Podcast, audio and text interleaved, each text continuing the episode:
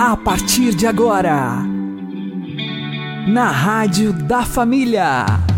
Abre, Senhor, os meus olhos com o seu poder. Caminhando com Jesus. Acredite, se Deus é por nós, quem será contra nós?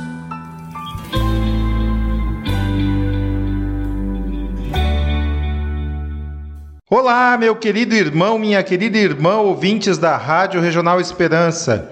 Eu sou João Cláudio e este é o programa Caminhando com Jesus. Oremos. Inspirai, ó Senhor, as nossas ações e ajudai-nos a realizá-las para que em vós comece e para vós termine tudo aquilo que fizermos. Por Cristo, Senhor nosso. Amém. Santíssima Virgem Maria, Mãe de Deus, rogai por nós. Castíssimo São José, patrono da Igreja, rogai por nós.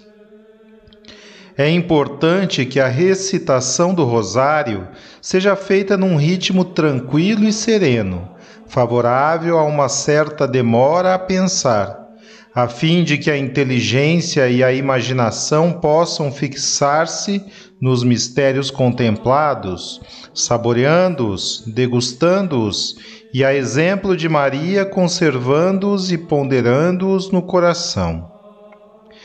Também é importante, diz São Luís Maria Grignon de Montfort, que ao rezarmos o rosário sejamos firmes na fé e constantes em nosso propósito não buscando nesta devoção tão grata à Virgem Maria consolações espirituais.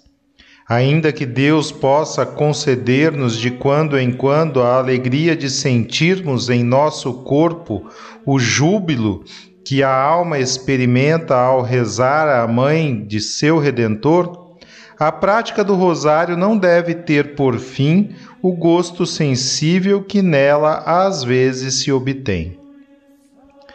Mesmo que nos encontremos cheios de distrações involuntárias, cansados e impossibilitados de imaginar as cenas que os mistérios nos propõem, não devemos deixar de rezá-lo. Nem gosto, nem consolo, nem suspiros, nem arroubos, nem lágrimas ou a atenção contínua da imaginação são necessários, escreve o Santo de Montfort. A fé e a boa intenção são suficientes. Nem o desgosto de alma, às vezes oprimida por tristezas e melancolias, deve levar-nos a abandonar, ainda que por um só dia, esta prática tão salutar.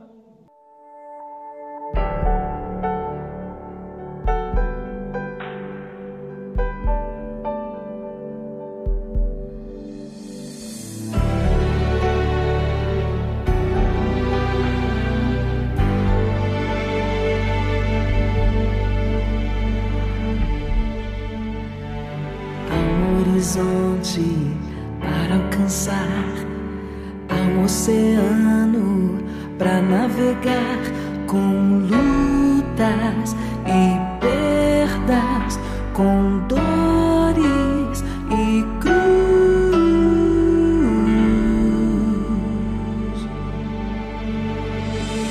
Este horizonte parece longe, mas para alcançar Preciso entrar no mar e avançar cada dia, determinada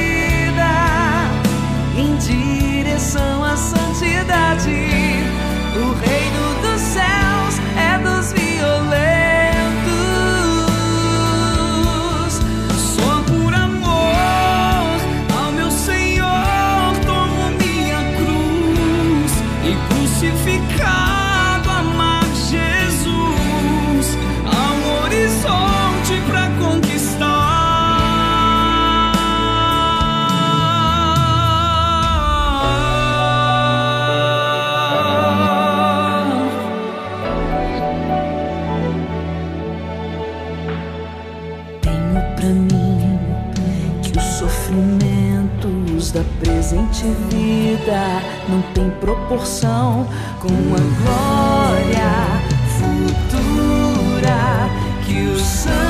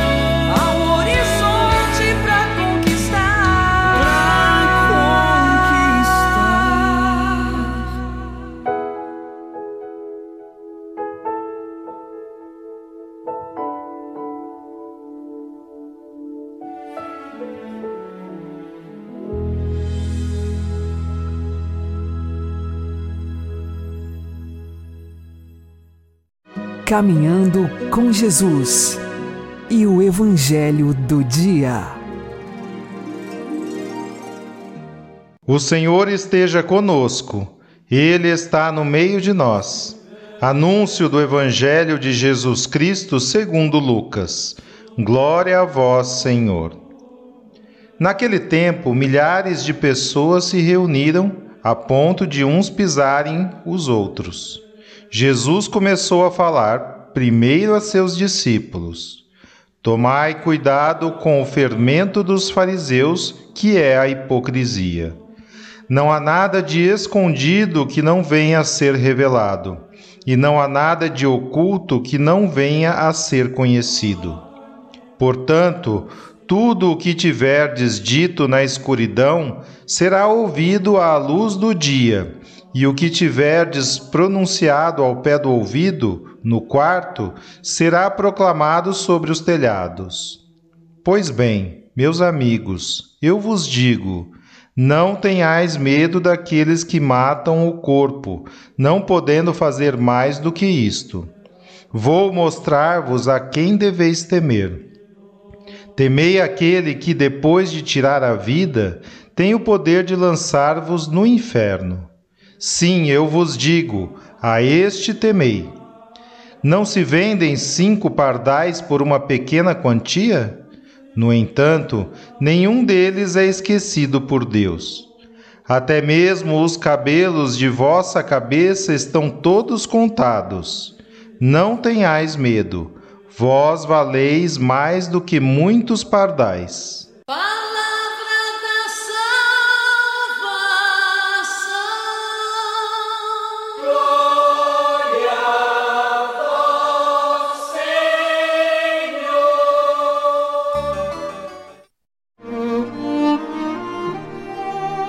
Agora, a homilia diária com o Padre Paulo Ricardo.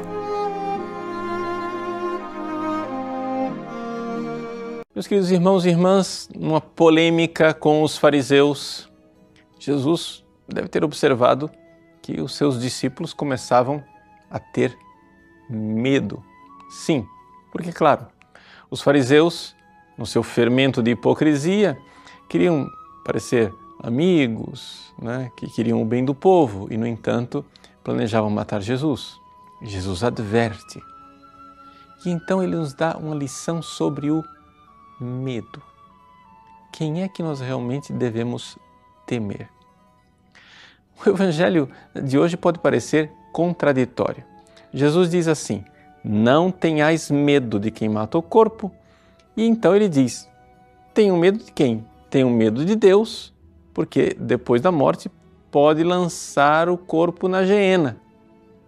Mas ao mesmo tempo que Jesus diz que nós precisamos temer a Deus, ato contínuo, na frase seguinte, ele fala dos pardais e diz: Vós valeis mais do que muitos pardais, não tenhais medo. Por quê? Porque Deus cuida de nós. Até os cabelos de nossa cabeça estão contados. Deu para entender a dinâmica do evangelho de hoje? Ou seja, a gente começa com medo dos fariseus. Aí Jesus diz: tenha medo de Deus. Aí depois ele diz: mas não tenham medo de Deus. Mas espera lá, é para ter medo ou não é para ter medo? Como é que é esse negócio? Vamos então entender o Evangelho. O Evangelho diz que nós não podemos deixar de ter medo de Deus. Porque o temor do Senhor é o princípio do saber, diz as Sagradas Escrituras. Tudo começa com o temor de Deus.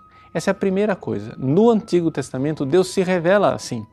E Deus revela realmente que, com o seu poder, Ele pode nos castigar. Não somente isso, com o nosso pecado, nós nos colocamos nesta posição de autodestruição, de merecermos o inferno, merecermos a geena.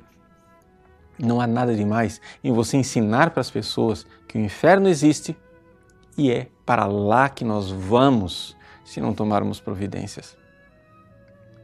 Você vai dizer assim, mas padre, isto é uma mensagem do Antigo Testamento. Mas como do Antigo Testamento, meu irmão, se está saindo dos lábios de Jesus? Mas, padre, isso é uma mensagem muito pouco pedagógica. As pessoas não estão prontas para ouvir essa mensagem. Mas como não é pedagógica? Se a própria Mãe Santíssima, pedagoga de todas as pedagogas em Fátima, a primeira coisa que fez foi mostrar o inferno para aquelas três crianças. É altamente pedagógico, é altamente necessário. Nós precisamos temer o inferno, temer a condenação eterna, porque o inferno existe e não está vazio. Por quê? Porque está pelo menos lotado de demônios e, infelizmente, por aquilo que Nossa Senhora mostrou aos pastorinhos, de seres humanos. Bom, nós devemos temer, temer o perder a Deus para sempre, temer não ver Deus face a face, temer que depois deste mundo, lá do outro lado, nós estejamos no lugar de tormento eterno. Este medo é saudável. Agora, só este medo causa um desequilíbrio. Jesus então nos ensina a confiança. Sim, a confiança de saber que Deus me ama mais do que eu me amo, que eu tenho valor, eu, o meu valor é maior do que muitos pardais. E até os pequenos detalhes da minha vida, os cabelos da minha cabeça estão cuidados por Deus na sua providência amorosa e santíssima, e portanto eu preciso ter a piedade filial. Esses são os dois dons do Espírito Santo na lista dos sete dons, que estão lá como o fundamento de tudo: o temor do Senhor e a piedade confiante. Na verdade, em hebraico, tanto o temor de Deus como a confiança filial e piedosa em Deus são expressados pela mesma palavra. E é por isso que no original hebraico, lá no profeta Isaías, quando se fala dos sete dons do Espírito Santo, na conta parece que são seis. Porque temor e a piedade confiante são a mesma coisa. Sim, por quê? Porque quando eu amo como um filho, eu tenho medo de ofender aquele que me amou tanto. Deus abençoe. Em nome do Pai, e do Filho e do Espírito Santo. Amém.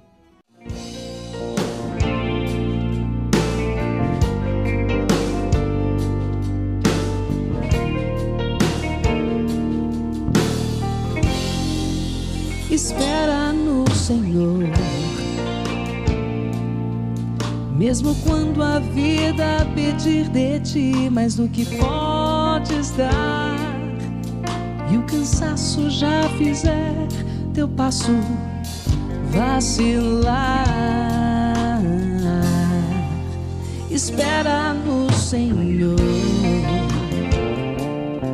mesmo se a solidão teu peito machucar tiver vontade de ir embora e tudo abandonar. Espera no Senhor.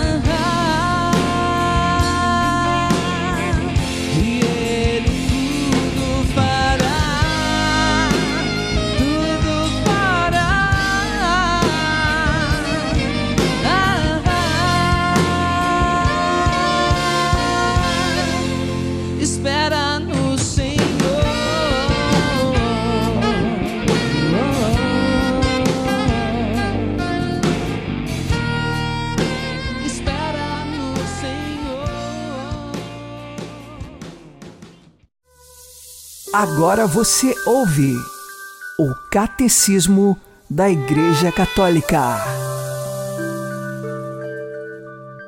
A fuga para o Egito e o massacre dos inocentes manifestam a oposição das trevas à luz. Ele veio para o que era seu e os seus não o receberam. Toda a vida de Cristo decorrerá sob o signo da perseguição. Os seus partilham-na com ele. O seu regresso do Egito lembra o Êxodo e apresenta Jesus como libertador definitivo.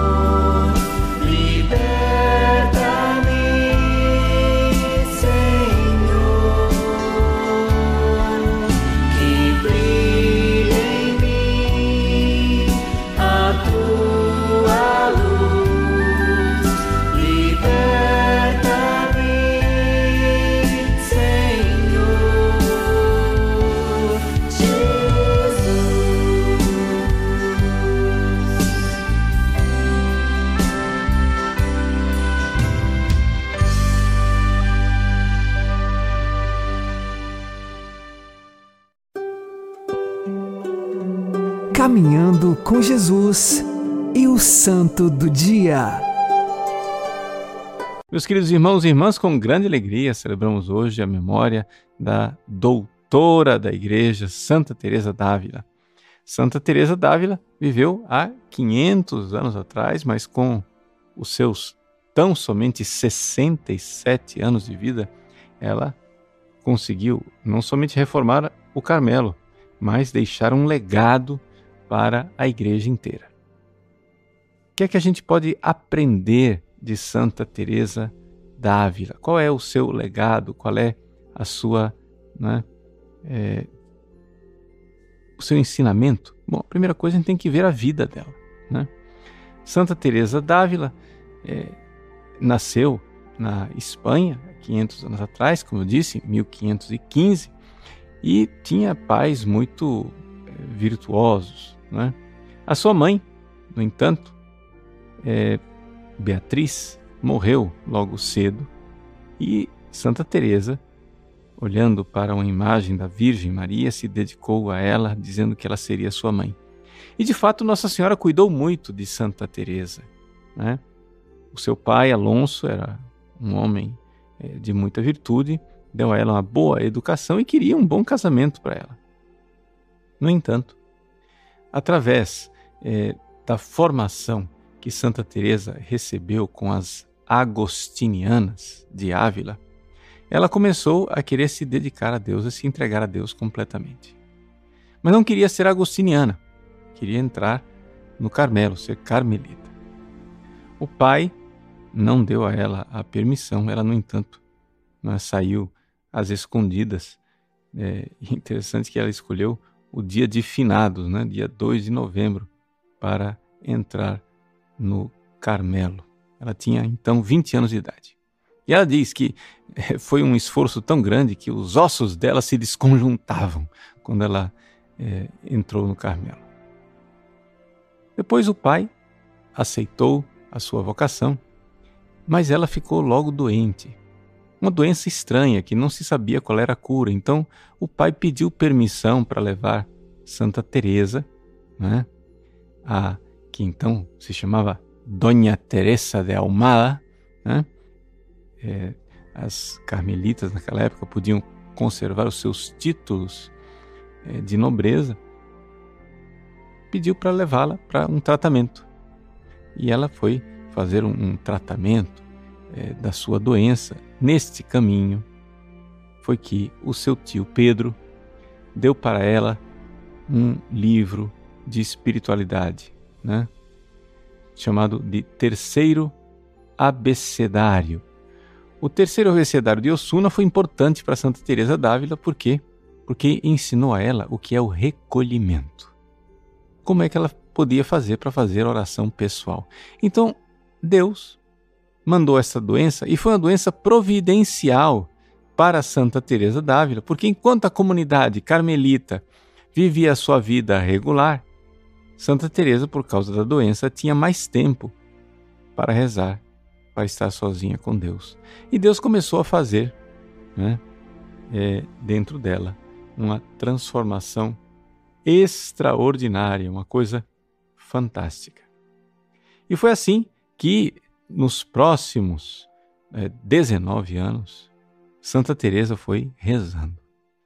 Ela não tinha diretor espiritual, ela não tinha ninguém que a aconselhasse, que soubesse realmente dizer o que estava acontecendo com ela na vida de oração, mas ela foi de uma determinada determinação. E aqui a primeira lição de Santa Teresa d'Ávila, né? que ela ensina no seu livro, né? Castelo Interior, nas segundas moradas, ela diz: quando uma pessoa se decide a ter uma vida interior, a ter uma vida de oração, olha, o inferno vai se desatar contra ela, né? E ela então diz numa outra passagem: olha, murmure quem murmurar, reclame quem reclamar, mesmo que lhe faltem as forças, mesmo que o mundo caia em cima de você, não volte atrás. Continue a rezar. Continue nesta determinada determinação de rezar. E essa é a primeira lição né, dessa grande doutora. Ou seja, a necessidade da vida de oração. Se nós quisermos ser santos, meus irmãos, não nos iludamos. Ninguém será santo sem rezar e sem rezar muito. Por quê? Porque é necessário você dar a Deus né, a possibilidade de transformar o seu coração. Só existem santos se houver ação divina dentro do coração das pessoas. Então, esta ação divina, ela acontece, né, tecnicamente falando, a gente em teologia chama isso de graças atuais, essas graças atuais, elas acontecem normalmente no lugar onde as graças atuais estão, que é a vida de oração. Então, saber receber bem os sacramentos, confessar bem, comungar bem, mas sobretudo rezar, rezar generosamente e estar disposto a, na oração deixar Deus ir transformando sua vida para que as virtudes né, venham aparecendo. Santa Teresa, então, depois de 19 anos de oração, né, ela viu acontecer dentro dela uma transformação extraordinária. É aquilo que nós chamamos de a conversão de Santa Teresa. Né? Um dia, rezando na frente de uma imagem de Jesus flagelado, ela então vê uma transformação interior, uma passagem dentro dela, onde ela começa a dar passos de gigante e a crescer cada vez mais na vida de oração. Essa vida de oração dela, ela começou a descrever num livro chamado Livro da Vida.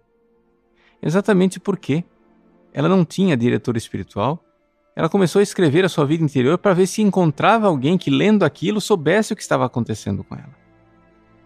Pois bem, Eis aí a grande providência de Deus. Com Santa Teresa d'Ávila, pela primeira vez na história da igreja, depois de 1500 anos, nós vimos um santo que descreveu o seu processo de santificação. Como que ela se tornou santa. E a partir daí, nós temos agora um parâmetro de estudo, digamos assim, seguindo a vida interior de Santa Teresa, a gente descobre como que é o caminho de santidade para todos. Porque existe ali uma estrutura de transformação espiritual.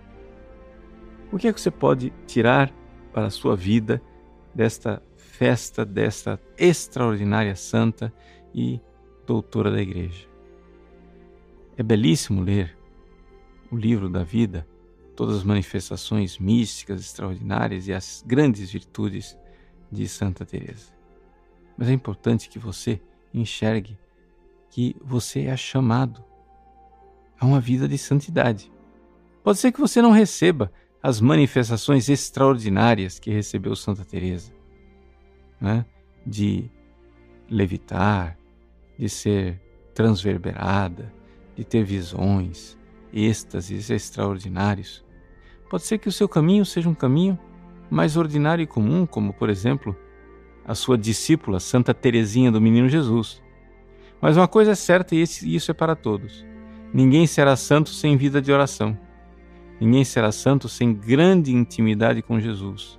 Ninguém será santo sem se dispor na oração a receber Deus que age, que atua, que transforma. e que vai fazendo com que a nossa vontade se funda na Sua santa e divina vontade.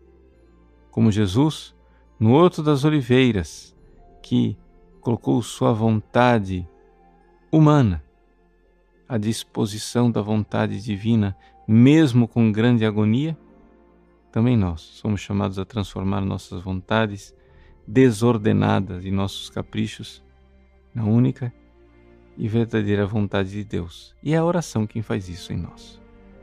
Que Santa Teresa d'Ávila nos abençoe do céu, nos dê a graça de rezar e rezar bem, rezar amorosamente, rezar constantemente, sem desistir.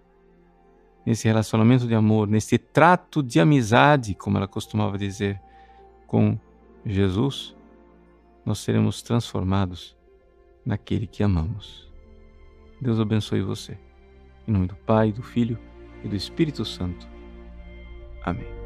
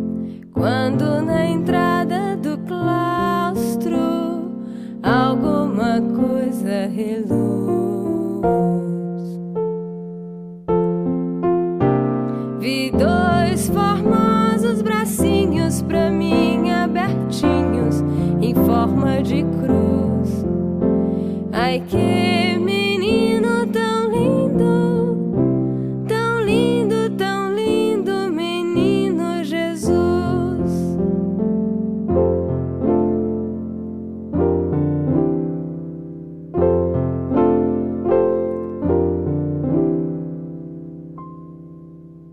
Fiquei até abobada, fiquei extasiada ante aquela quando indagou meu nome, quase morri de surpresa.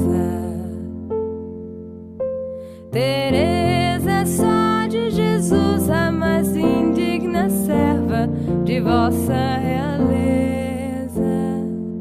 E o teu? O meu? O meu teu nome vertido é bem parecido a Jesus Teresa.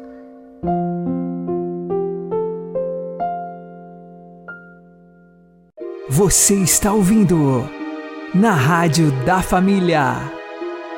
Caminhando com Jesus. Rezemos essa belíssima oração escrita por Santa Teresa d'Ávila. Nada te perturbe, nada te espante. Tudo passa, Deus não muda. A paciência tudo alcança. Quem a Deus tem, nada lhe falta, só Deus basta.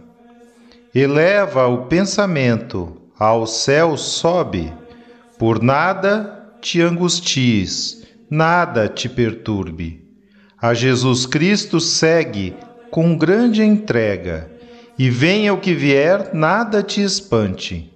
Vês a glória do mundo? É glória vã. Nada tem de estável, tudo passa. Deseja as coisas celestes, que sempre duram. Fiel e rico em promessas, Deus não muda. Ama-o como merece, bondade imensa.